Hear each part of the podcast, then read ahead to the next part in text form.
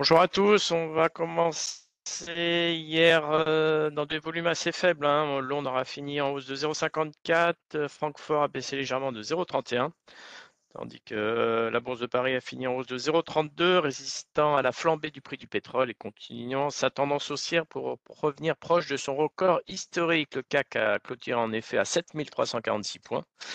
La semaine passée, la cote parisienne avait réalisé sa meilleure performance hebdomadaire hein, depuis début janvier, en hausse de 3,60%. Et ils avaient également conclu leur meilleur trimestre, plus 13,11% pour le CAC depuis meilleure performance depuis fin 2020. Euh, la crise bancaire qui a secoué les marchés en mars est complètement effacée par la cote parisienne les banques euh, sont encore en, qui, sont encore en nette baisse par rapport à leur valorisation du début de l'année, continuaient hier de remonter la pente. Euh, D'autant que le CAC 40 n'est plus qu'à quelques enclavures de son record historique, juste au-dessus des 7400 points. Concernant le pétrole, ça a été un peu l'animation d'hier. Hein, plusieurs grands pays exportateurs, dont l'Arabie saoudite, l'Irak, l'Algérie, les Émirats, ont annoncé euh, dimanche une réduction dès le mois de mai de leur production afin de faire remonter les prix. Euh, la Russie a aussi annoncé prolonger la réduction de sa production de pétrole brut de 500 000 barils par jour jusqu'à la fin de l'année. Ainsi, les cours de pétrole ont bondi de plus de 6% hier en clôture. Et le Brent euh, de mer du Nord dépassant les 84 dollars le baril. Cette hausse du pétrole a entraîné bien sûr une forte progression pour les valeurs pétrolières. On a Total Energy qui signe la meilleure performance du CAC, hein, qui monte de 5,9% à 57,56 euros, tandis que Londres BP a pris 4,48, Shell 44,44 et aux États-Unis, ExxonMobil progressait de plus de 5,7%. Et sur l'indice élargi, c'est bien sûr sur le SBF 120, c'est CGG qui était dans le palmarès des hausses avec une hausse de 6,46%, tandis que Valorec prenait pratiquement 3%.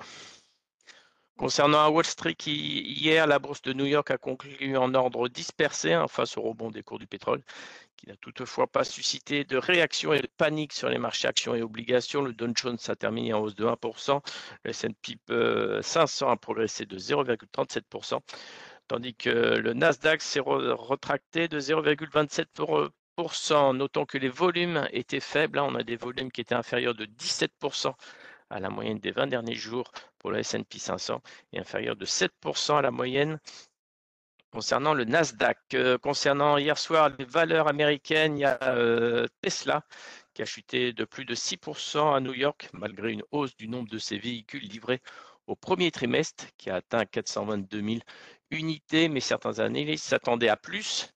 On est en dessous du rythme nécessaire pour atteindre les 50% de croissance annuelle requis par Elon Musk. Et enfin, il y avait quand même des inquiétudes sur de nouvelles baisses des prix pour les voitures Tesla. Notons également que Tech Resources a fini en hausse de plus de 19%.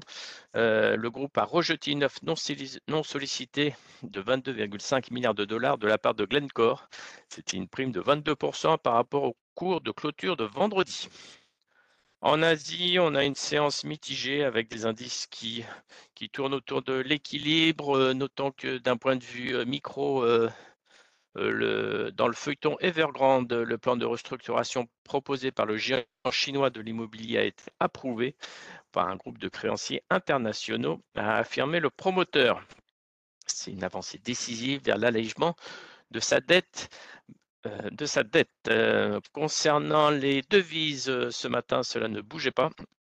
On avait toujours un euro qui se stabilisait à 1,09% et le pétrole également ouvrait proche de l'équilibre après la forte hausse d'hier.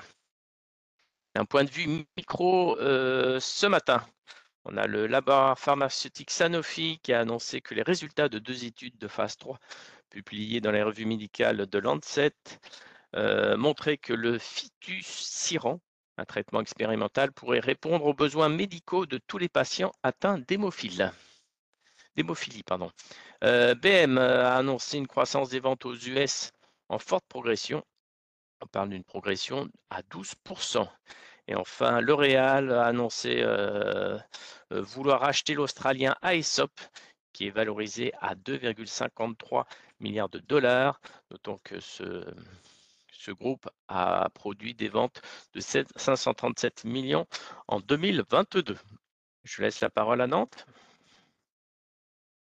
Bonjour, assez calme ce matin. On va juste retenir Delta Plus, donc qui a publié un résultat net 2022 de 33,8 millions d'euros, en croissance de 4,2%.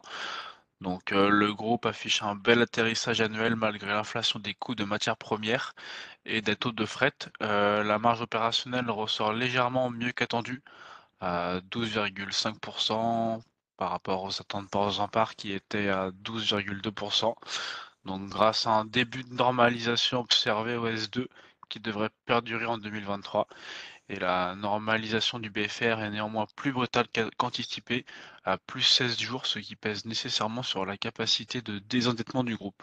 Euh, les perspectives sont confirmées par Port en part sur l'année 2023-2024. C'est tout pour ce matin.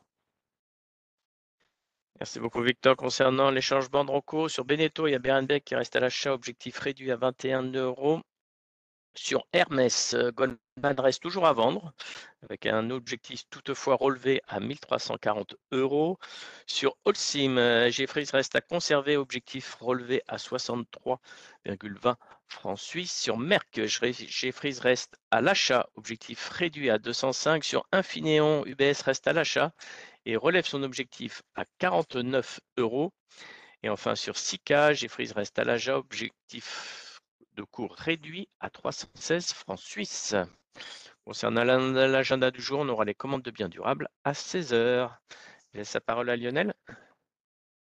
Peu de changement sur les indices européens. En préouverture, on se situe à peu près sur les plus hauts de la séance d'hier, sur le CAC vers 7360. Euh, donc on n'est pas très loin de notre résistance horizontale euh, des 7400 points, hein, qui correspond au plus haut de début mars et de mi-février et également de début 2021. Euh, donc l'idée c'est d'aller euh, sans doute euh, tester cette, cette résistance-là. Premier support 7200 points, le gap haussier de jeudi dernier. L'événement de la séance d'hier, c'était plutôt du côté du prix du baril de pétrole, le Brent, un gros gap haussier.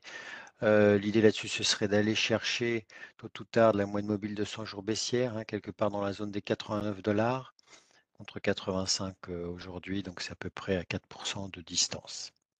Bonne journée. Merci, bonne séance à tous.